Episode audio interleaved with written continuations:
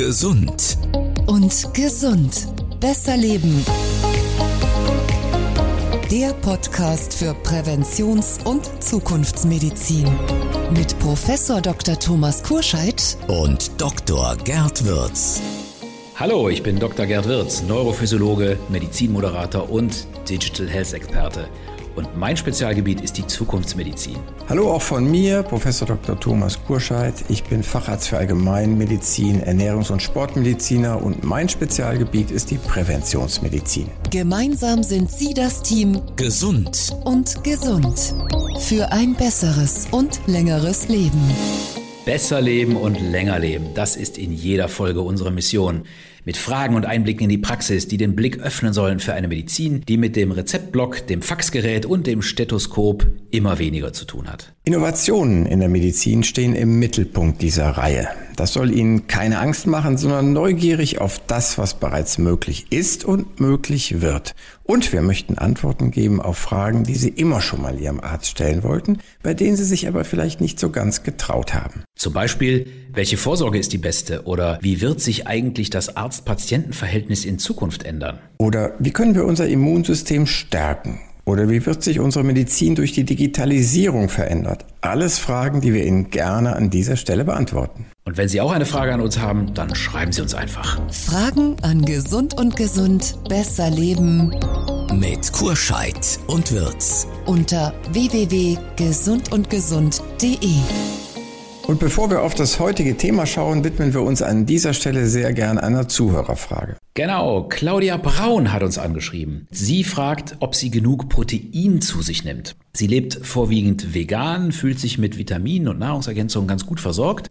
Aber wie sollte sie am besten die Proteine, insbesondere die Einzelbausteine Aminosäuren, dosieren? Ist ja, glaube ich, eine ganz wichtige Frage gerade für Veganer. Ja, genau. Ich werde mal ein bisschen grundsätzlicher. Je nach Lebensstil bauen wir nämlich ab dem 30. Lebensjahr circa 1% Muskelmasse ab. Hinzu kommt, dass der Körper mit zunehmendem Alter die Eiweiße nicht mehr so gut aufnehmen kann. Daher würde ich empfehlen, pro Kilogramm Körpergewicht ein Gramm Eiweiß zu sich zu nehmen. Also eine 70 Kilogramm schwere Frau nimmt 70 Gramm zu sich. Das sollte am besten eine hohe biologische Wertigkeit haben. Das heißt, der Körper sollte aus dem aufgenommenen Eiweiß möglichst viel eigene Muskelmasse machen können. Hochwertiges Eiweiß enthält zum Beispiel Soja, Hülsenfrüchte, Milchprodukte, Fisch und Fleisch und Eier. Und wenn Sie unbedingt zusätzliche Aminosäuren zu sich nehmen wollen, dann gerne Leucin, Glycin und Cystin. Und weiter in Bewegung bleiben, gerne auch Kraftsportler, damit das Eiweiß auch in Muskelmasse umgewandelt wird. Meistens auf dem Markt bekommt man ja so Proteinpulver aus tierischem Eiweiß und in letzter Zeit sehe ich immer häufiger auch pflanzliche Eiweißprodukte.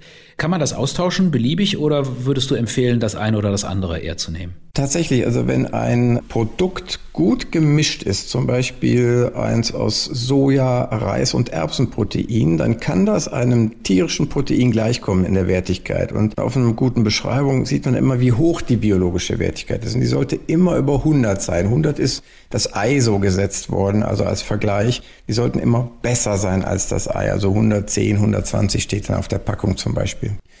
Wir hoffen, liebe Claudia Braun, dass wir Ihre Frage damit gut beantwortet haben. Vielen Dank dafür und alles Gute. Und jetzt gehen wir in das heutige Thema. Thomas, das neue Jahr ist jetzt schon ein paar Tage alt. Wie läuft's denn mit deinen Vorsätzen für 2023? Du, ich brauche noch gar keine neuen guten Vorsätze. Die alten sind auch quasi unangetastet. Und bei dir? Die hast du noch gar nicht umgesetzt, oder wie? Ja, also ich versuche immer ein bisschen was umzusetzen, aber es bleibt auch viel, naja, einfach so schwierig, dass es dann doch länger dauert, als man sich das gedacht hat, oder? Kennst du das? Okay, ja, das kenne ich. Also du hast also auch noch so eine Warteliste der guten neuen Vorsätze. Die Ja, habe ich zum auch. Beispiel weniger arbeiten, ne? aber das Ja. will sich irgendwie nicht einstellen, wobei man müsste einfach nur mehr Nein sagen. Ne? Mit dem Nein sagen, das ist, glaube ich, auch so ein guter Vorsatz von mir für dieses Jahr. Eigentlich bin ich ja mit meiner Ernährung ganz wacker. Das weißt du ja. Ich kann auch Hunger gut ertragen, aber ich merke, wenn ich einmal anfange zu essen, dann esse ich mich in so einen Rausch rein. Und dann brauche ich auch immer so einen kleinen, süßen Abbinder. Wir haben ja beim letzten Mal darüber gesprochen. Das ist dann nochmal der emotionale Appetit, der nach dem Hunger kommt. Und da will ich mal an mir arbeiten, dass ich sagen kann, es geht auch ohne den Nachtisch oder ohne das Stückchen Schokolade nochmal hinterher. Ja, oder es ist tatsächlich auch so, so eine gewisse Abhängigkeitsfaktor von diesem verdammten Zucker, der ja so ein bisschen süchtig macht. Das merkt man, wenn man drei, vier Tage es mal geschafft hat, den abzustellen und nicht mehr zu sich zu nehmen, dass man dann auch ganz gut ohne auskommt. Ne? Ich arbeite an dieser Sucht. Aber da sind wir ja schon beim Thema, denn abgesehen von dem Zucker haben sich ja viele vorgenommen, im neuen Jahr abzunehmen. Das ist, glaube ich, wahrscheinlich die häufigste gute Absicht, die man für das nächste Jahr hat. Ich speck mal ein paar Kilo ab.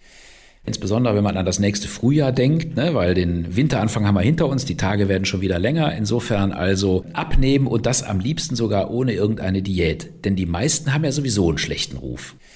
Das stimmt. Und die passende Frage dazu? Die Frage. Abnehmen ohne Diät. Wie klappt das wirklich? Die Vision. Der Wunsch abzunehmen gehört ja zu den häufigsten Vorsätzen, mit denen wir ein neues Jahr beginnen. Kein Wunder also, dass es in den Medien vor Diäten nur so wimmelt. Ja, dabei sind viele von ihnen wirklich nur leere Versprechungen oder gar gefährlich für unsere Gesundheit. Auf was es beim Abnehmen wirklich ankommt und mit welchen Tipps Sie das auch ohne Diät schaffen, das erklären wir Ihnen jetzt.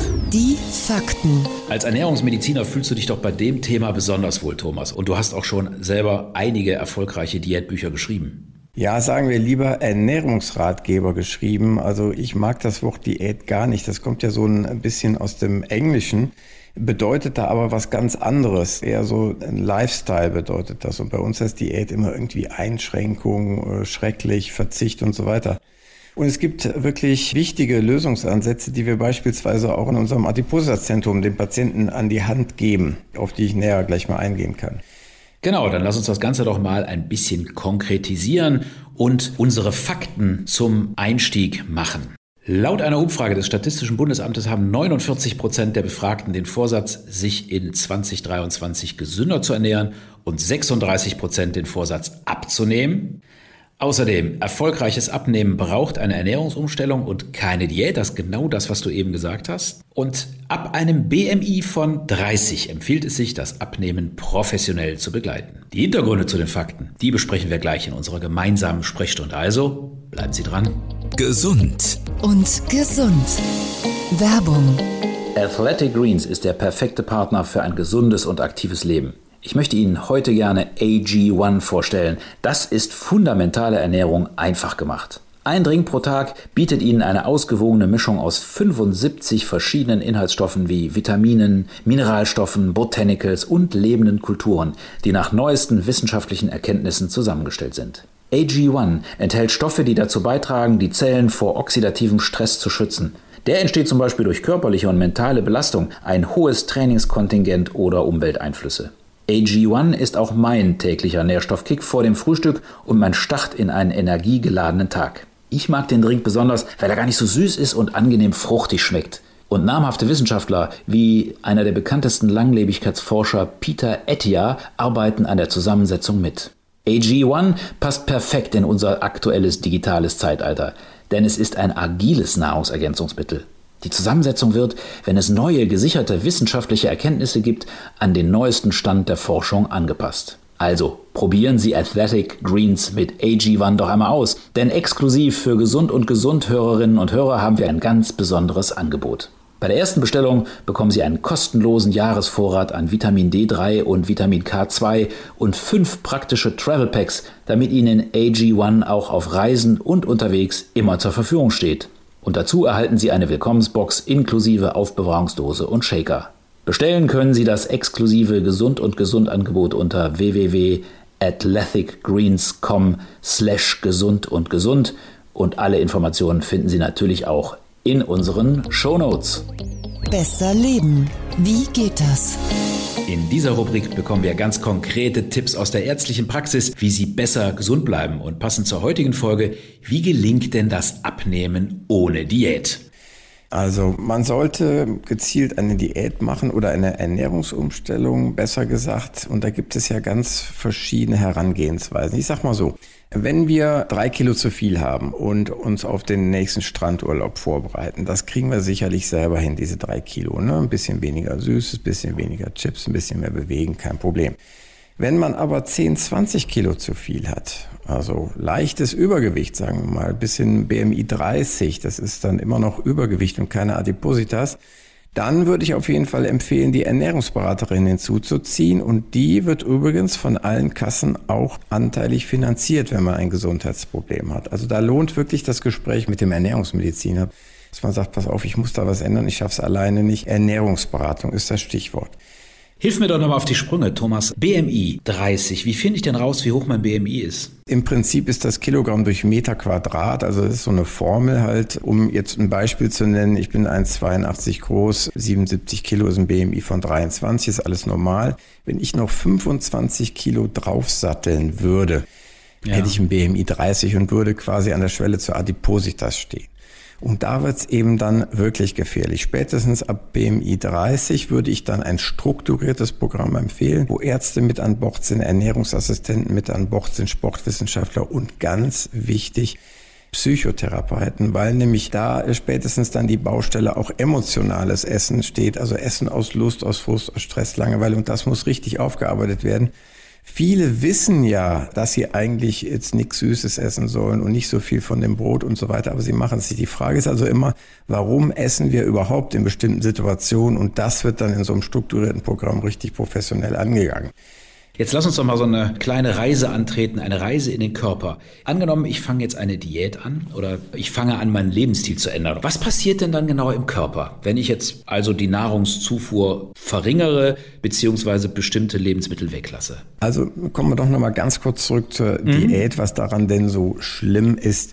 Klassische Diäten, ich nenne mal eine, eine Weißkohlsuppendiät. Ja, natürlich nimmt man da ab, weil in dieser Suppe eigentlich nichts drin ist, was der Körper brauchen kann kein Eiweiß, keine Fette und beides braucht der Körper aber, um seine Strukturen zu erhalten, um Nervenzellen zu erhalten, um Muskelzellen zu erhalten, um Hormone zu bilden und so weiter. Das heißt, nach einer Woche Kohlsuppe bin ich sowas von ausgehungert, habe so viel Muskelmasse verloren, dass ich dann reinhaue wie ein Scheunendrescher. Ja, und das ist dann der bekannte Jojo-Effekt. Gleichzeitig habe ich eben weniger Muskelmasse und verbrenne auch weniger. Ich sage mal so, wenn Sie zunehmen wollen, dann würde ich auf jeden Fall noch ein paar Diäten machen, weil das ist der sicherste Weg, richtig gut zuzunehmen. Also weg von der Diät hin zur Ernährungsumstellung.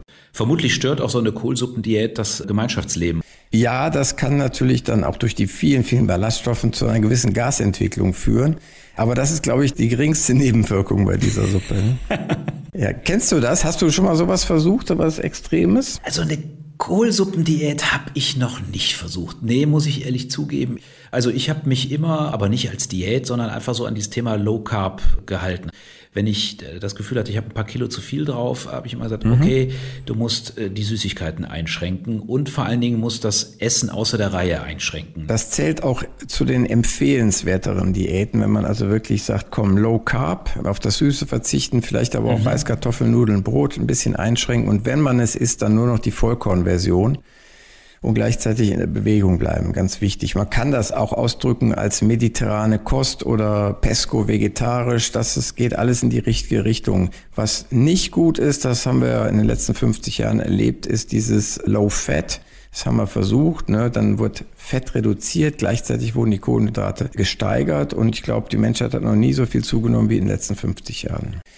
Sind nicht die Fette überhaupt, sagen wir mal, aus falschem Grund, haben die so einen schlechten Ruf, weil Mhm. Es ist gar nicht so schlimm, wenn ich mal eine Handvoll Nüsse nehme und wirklich hungrig bin, dann werde ich schnell satt und esse da nicht so viel Süßes, oder? Richtig, also ich habe erstens sehr schöne Ballaststoffe, also unverdauliche Kohlenhydrate in den Nüssen drin, die machen mich satt, die füllen den Darm und zweitens habe ich tolle Eiweiße drin und die machen eben auch satt wie nichts anderes. Und deswegen kann ich auch nur dazu raten, wirklich eine Handvoll Nüsse jeden Tag zu sich zu nehmen und dieses falsche Bild abzulegen, dass uns Nüsse und sowas eben übergewichtig machen. Das sind ganz andere Sachen. Du weißt ja, beim letzten Mal habe ich ja auch schon so ein paar Ernährungsprogramme mit Apps ausprobiert und da waren mir so ein paar auch viel zu einseitig. Die haben nämlich nur auf die Kaloriendichte geachtet und da waren dann immer Nüsse zum Beispiel als schlechte Lebensmittel deklariert, was sie dann eigentlich gar nicht so sind. Da muss man nämlich auch aufpassen, dass man da nicht sich das falsche Programm nimmt. Das stimmt und es ist auch wirklich so. Also ich habe ja hunderte von Patienten, die abnehmen wollen. Da sagt mir keiner, wissen Sie, ich habe eine Angewohnheit, ich esse jeden Abend ein halbes Kilo Nüsse. Also das ist ein ganz seltener Faktor, dass einer wegen Nüssen zunimmt, sondern die sagen, ach nee, ich sitze abends am Fernseher und dann merke ich gar nicht, wie ich die Chipstüte leer gemacht habe. Oder das ganze Abendessen wird vor dem Fernseher eingenommen und dann merkt man eben gar nicht, dass man eigentlich schon satt ist. Und das Gehirn hat dann eben auch den Genuss nicht und den will es dann eben nachholen, indem er nochmal aufsteht und zum Kühlschrank geht. Ja. Ich habe übrigens letztes Jahr das letzte Mal groß mit Chips gesündigt, kann ich dir sagen. Als Deutschland aus der Fußball-WM ausgeschieden ist, habe ich an diesem Abend aus Frust eine ganze Tüte Chips gegessen. Aber seitdem habe ich keine mehr angepackt. Ja. ja, ab und zu mal ein paar Chips und ein Glas Bier dabei ist ja auch nicht. Aber dann würde ich auch da sagen, jetzt schmeckt doch lieber hin und genießt die Chips und guckt dabei nicht irgendeinen spannenden Film, der das Gehirn ja weg ablenkt von diesen Chips und vom Bier. Man ist ja dann bei dem spannenden Spielfilm oder beim spannenden Fußballspiel und gar nicht bei der Sache. Ne? Also mein allerwichtigster Rat beim Essen ist immer, wenn Sie essen, dann essen Sie und dann machen Sie bitte nichts anderes. Ich wollte nochmal darauf zurückkommen, gesundes Abnehmen. Du bist ja nicht so ein Fan davon, jeden Tag auf die Waage zu steigen. Wie viel Gramm, Kilogramm soll man in einem bestimmten Zeitraum abnehmen? Soll man da überhaupt drauf achten? Was empfiehlst du da? Ja, also früher hat man wirklich gedacht, wenn ich jetzt zu schnell abnehme, dann ist das nicht gut. Aber das hat sich überholt. Also die Studien der letzten Jahrzehnte zeigen eigentlich, die Geschwindigkeit des Abnehmens ist egal. Wichtig ist, dass man motiviert bleibt. Und das ist man eben nicht, wenn ich nur 100 Gramm die Woche abnehme. Also ich gebe mir Mühe, ich esse nur noch gesunde Sachen, ich bewege mich und dann nehme ich pro Woche 100 Gramm an. Da sagt mir jeder, Herr Kurschert, tun Sie mir einen Gefallen, aber das will ich nicht. Ich bin demotiviert, ich esse wieder normal. Wenn der Patient keinen Erfolg hat in den ersten Wochen, dann hört er auf damit. Und das ist ein ganz großes Argument zu diesen Formula-Diäten, Tütendiäten, sage ich jetzt mal. So machen wir das mhm. auch häufig. Ich war da auch am Anfang skeptisch, ob das so gut ist, aber es ist einfach gut wo Kartoffellauchsuppe, Tomatensuppe, Gemüsesuppe, Vanille, Kakao, Kaffee, also verschiedene Geschmacksrichtungen zur Verfügung stehen mit einer ganz definierten Kalorienzahl. 800 Kalorien am Tag. Wenn man das mit normaler Nahrung zu sich nimmt, ist man immer hungrig. Aber mit diesen Beuteln eben nicht. Dann sind die Leute motiviert, weil sie sehen, Mensch, es tut sich was auf der Waage. Und die Festplatte im Kopf wird neu formatiert, weil in der Zeit muss man sich über normales Essen keine Gedanken machen. Und dann bauen wir das neu wieder auf, gehen gemeinsam einkaufen, gehen gemeinsam in die Lehrküche und gucken, wie man mit normalem Essen das schnell und gesund zubereitet. Also das heißt, am Anfang sollte es schon messbar auf der Waage sein. Was nützt die gesündeste mhm. Diät, wenn sie nur ganz minimal zum Abnehmen führt? Dann sind die Leute demotiviert und hören auf. Der Jojo-Effekt heißt also, man nimmt hinterher wieder zu. Warum tritt der auf? Also das passiert eigentlich wirklich vor allen Dingen bei richtigen Diäten, wo also dem Körper irgendwas fehlt. Kohlsuppendiät oder so ganz einseitige Sachen, nur noch Salat essen und keine Eiweiß mehr und so weiter. Dann fehlt dem Körper einfach was, zum Beispiel Eiweiß, zum Beispiel die richtigen Fettsäuren, dann baut er seine Muskulatur ab, baut vielleicht Hirnzellen, Nervenzellen, Hormone ab, dann geht es ihm richtig schlecht. Und wenn man dann aufhört mit der Diät, dann will er das natürlich nachholen ja, und will die Nährstoffe wiederhaben und ist dann eben übermäßig. Gleichzeitig verbrennt er eben weniger, weil er die Muskeln sich ja gerade weggehungert hat. Und dann haben wir den Salat, dann jojot man sich nach oben. Ne? Gutes Stichwort, man hat sich die Muskeln weggehungert. Dann gehört zu einer Diät oder zu einem Lifestyle-Change oder einer Lifestyle-Änderung ja nicht nur das Essen. Ne? Was empfiehlst du denn noch zusätzlich zum Essen, um dauerhaft abzunehmen oder sein Wunschgewicht zu bekommen? Ja, es ist nicht wirklich neu, aber es ist einfach so ohne Bewegung und zwar regelmäßig. Nicht 14 Tage lang und dann wieder aufhören, sondern 40 Jahre lang am besten jeden Tag die Muskeln benutzen, weil sonst sagt der Körper, brauche ich nicht mehr. Der Körper ist ein Ökonom. Wenn was nicht benutzt wird, wie die Muskeln, sagt er, baue ich ab, brauche ich nicht. Ja? Und wenn wir keine Verbraucher mehr haben, und die Muskeln sind nun mal unsere größten Verbraucher, dann haben wir eben auch wenig Grundumsatz, also wenig Verbrauch. Also mit anderen Worten, eine Diät oder eine Ernährungsumstellung funktioniert nicht langfristig ohne regelmäßige Bewegung. Und du kennst das ja, 10.000 Schritte soll man am Tag machen, das ist für jeden empfohlen. Kommst du denn eigentlich dazu, die zu machen? Ich habe tatsächlich so einen Schrittzähler immer bei mir, der hast du ja im Handy. Und ich schaffe es wirklich auf regelmäßig mehr als 7.000, 8.000 Schritte zu kommen. Und an manchen wow. Tagen geht das auch deutlich höher. Und ich wundere mich selber, wie mühelos das eigentlich funktioniert. Ich nehme zum Beispiel nie einen Aufzug, man parkt das Auto vielleicht noch mal ein bisschen weiter weg. Also wenn man sich solche kleinen Routinen angewöhnt, erntet man immer ein paar Schritte und das funktioniert bei mir eigentlich ganz gut. Das stimmt. Das ist quasi das kostenlose Fitnessstudio, was einem überall angeboten wird, wenn man eine Treppe sieht oder so. Ja, sag mal, Muskeln wiegen ja ein bisschen schwerer als Fett, ja. richtig? Das Mhm. heißt, die Waage ist dann auch zum Schluss, wenn ich mich gut ernähre und dann auch vielleicht auch Muskeln auftrainiere, ist die Waage ja nicht mehr das eigentliche Kennzeichen. Oder ich muss schon so eine Analysewaage haben und sehe. Richtig, eine sogenannte Bioimpedanzwaage. Wir machen das auch nie ohne, weil viele Patienten machen das wie folgt. Die stellen halt ihre Ernährung um und fangen an, richtig Sport zu treiben. Dann sagen die, Herr Kuschel, ich weiß nicht, was los ist. Äh, Seit zwei, drei Wochen tut sich nichts mehr bei mir. Auf der normalen Waage wohlgemerkt. Und dann kommt er zu uns und wir unterscheiden das. Wir haben eine sehr, sehr teure, aufwendige. Da sehen wir genau, wie viel Fett und Muskelmasse ist wo im Körper verteilt. Und siehe da, nach drei Wochen Training, natürlich hat die Muskelmasse zugenommen und das Fett abgenommen, aber unterm Strich ist das Gewicht vielleicht sogar mal gleich geblieben.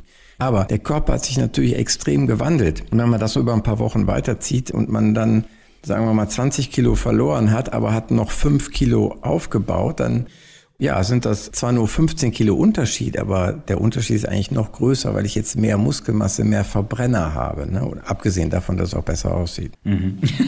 Ja. Aber gut, zum Sixpack schaffen wir es wahrscheinlich nur im Ausnahmefall. Ja, ja, also dann braucht man sehr wenig Unterhautfettgewebe. Das ist schwierig, sage ich jetzt mal so ganz vorsichtig, in unserem Alter zu erreichen. Man soll ja auch nicht zu dünn werden. Hm. Aber zu dick oder zu viel Gewicht, das Thema Adipositas oder Fettleibigkeit, wie man da im Deutschen sagt, ist ja eigentlich eine Erkrankung und trotzdem wird sie nicht anerkannt in Deutschland. Ist das eigentlich ein Ungleichgewicht? Auf jeden Fall. Es ist auch gar nicht erklärlich. Also die Adipositas ist ja die Mutter von vielen Erkrankungen. Fast alle Diabetiker, bis auf die Typ 1 Diabetiker, sind eigentlich vorher übergewichtig und kriegen dann die Zuckererkrankung. Bei den Hypertonikern, bei den Bluthochdruckpatienten ist genauso. Die haben meistens Übergewicht. Es gibt da auch Ausnahmen und das Alter macht auch schlanke Menschen zum Hypertoniker. Und der Cholesterinwert geht hoch, wenn man übergewichtig ist. Also so viele Erkrankungen folgern daraus. Und trotzdem weigert sich die Politik seit Jahrzehnten, Adipositas als chronische Erkrankung anzuerkennen.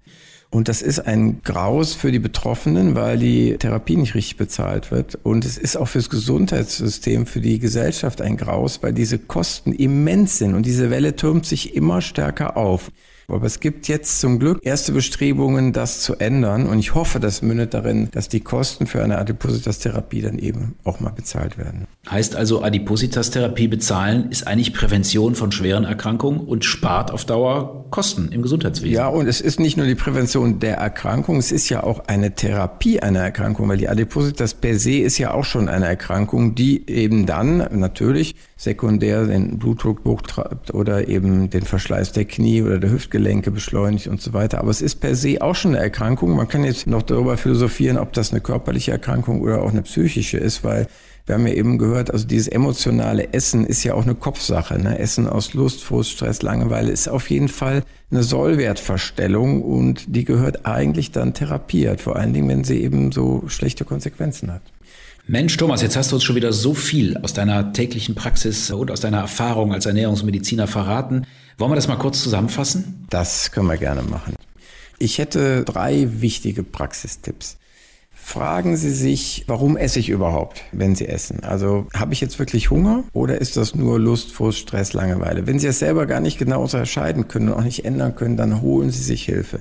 Das wäre auch gleichzeitig mein zweiter Tipp, also Unterstützung suchen. Das kann ein guter Freund sein, der auch den Sport vielleicht mit einem macht oder eben eine professionelle Gruppe, die einen sowohl bei der Ernährung als auch bei der Verhaltensumstellung begleitet. Und dann ganz wichtig, drittens, ohne Bewegung wird langfristig nichts gehen. Das heißt, wir müssen uns davon verabschieden, dass wir schön gemütlich im Schaukelstuhl abnehmen können oder mit der Chipstüte oder auch ohne Chipstüte auf dem Sofa, wenn wir sonst alles richtig machen. Wir müssen uns auch bewegen. Das Minimum sind eigentlich diese 10.000 Schritte jeden Tag. Thomas, das war eine schöne Zusammenfassung. Ich glaube auch eine ganz wichtige, weil es gibt ja viele Befragungen, dass, glaube ich, über die Hälfte aller Menschen in Deutschland schon mal irgendwie eine Diät ausprobiert haben. Und insofern hast du jetzt für viele, viele Menschen viele gute Tipps gegeben. Vielen Dank dafür. Ja, gerne. Aber man muss vielleicht auch noch hinterher schieben. Also das hört sich immer alles so asketisch an. Ne? Also man muss nicht wirklich auf leckere Gerichte verzichten. Es gibt so viel leckere Sachen, die man sich genehmigen kann. Das Leben geht trotzdem weiter, auch wenn man gesund ist. Ne? Also das ist schon möglich. Und statt übrigens individuelle Ernährungspläne zu machen und sich alles ausarbeiten zu lassen, sollte man sich eher den Blick schulen, Ich sehe einen Teller, da sind jetzt ein Berg von Fritten drauf und ein Hähnchen. Dann weiß ich, okay, der hat so und so viel Kalorien, das muss ich einfach schulen.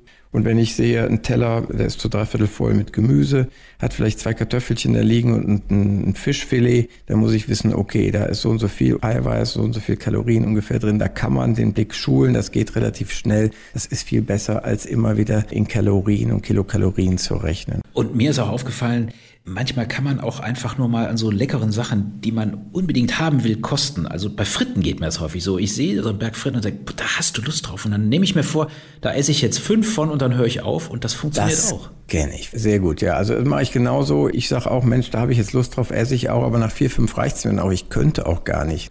Wahrscheinlich wegen meinem schlechten Gewissen, keine Ahnung, aber ich hätte auch gar keinen Bock, den ganzen Teller aufzuessen, möglichst noch mit Mayo und Ketchup. Nee.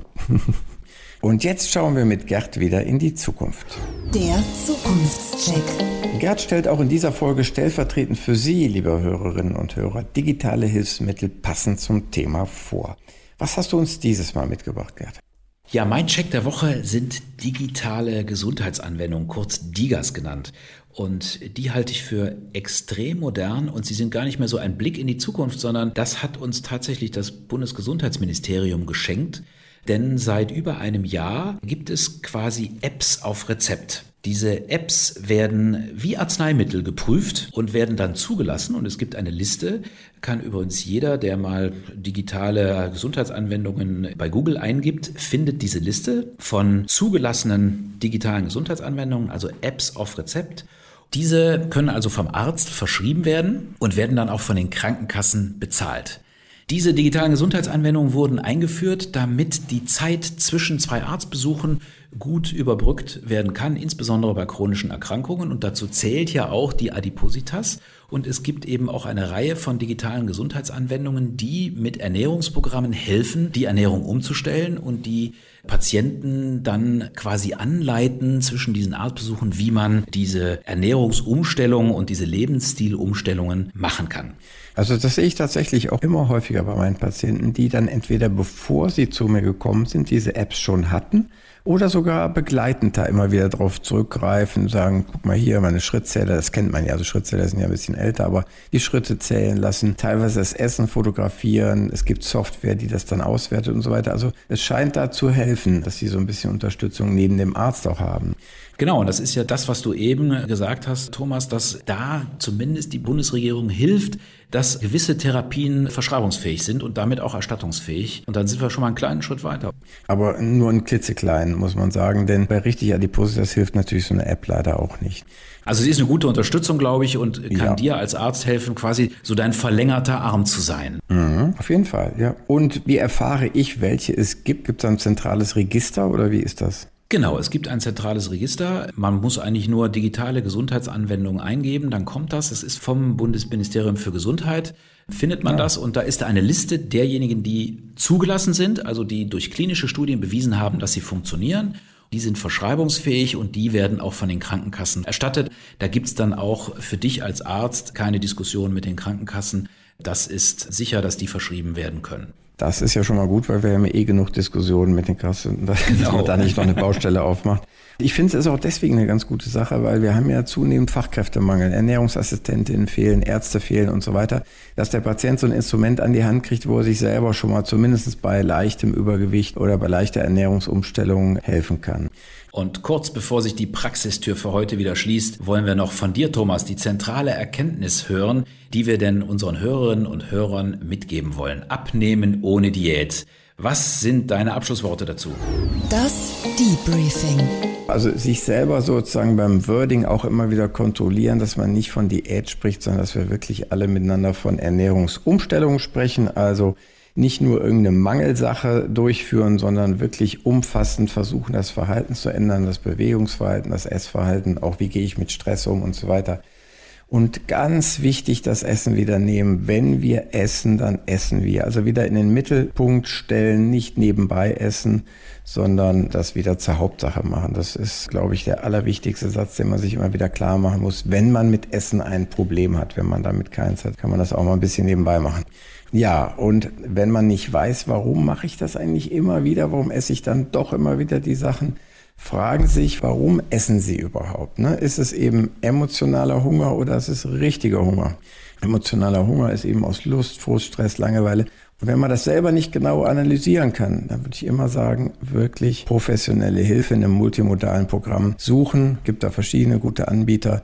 Und leider, leider muss der Arzt das aber dann immer bei der Kasse beantragen. Es gibt so ein paar Programme, die muss man nicht beantragen, die werden dann auf Kulanz übernommen, aber die meisten muss man beantragen. Das kann ein längerer Prozess sein, aber es lohnt sich. Vielen Dank, Thomas. Diese Center helfen einem dann auch eben nicht nur eine Diät zu machen, sondern langfristig seine Ernährung und seinen Lebensstil umzustellen und damit eben auch das entspannt zu machen und den Jojo-Effekt zu vermeiden. Richtig. Und dann muss man sich eben auch von dem Gedanken verabschieden, dass das mal so ein Drei-Wochen-Kurs ist, sondern das ist meistens ein Einjahreskurs. Man muss also richtig Zeit investieren weil wir wissen selber, Gewohnheiten kann man nicht einfach mal, ne, um mit Mark Twain zu sprechen, einfach aus dem Fenster schmeißen, sondern wir müssen sie die Stufen und die Treppen runterboxen, Stufe für Stufe. Und das ist ein mühsamer Prozess und das braucht einfach Zeit. Das war wieder eine ganze Menge Stoff heute und möglicherweise sind bei Ihnen, liebe Hörerinnen und Hörer, einige Fragen aufgetaucht. Und wenn Sie eine Frage haben, dann schreiben Sie uns und bei der nächsten Folge werden wir natürlich gerne beantworten. Fragen an Gesund und Gesund besser leben mit Kurscheid und Wirz unter www.gesundundgesund.de. Und beim nächsten Mal sprechen wir vielleicht auch über Ihre Frage. Das war gesund und gesund. Besser leben mit Kurscheid und Wirz. Bleiben Sie doppelt gesund und schalten Sie beim nächsten Mal wieder ein. Das war gesund und gesund besser leben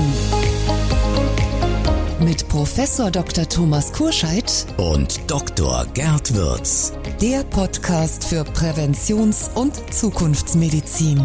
Weitere Informationen im Internet unter gesundundgesund.de.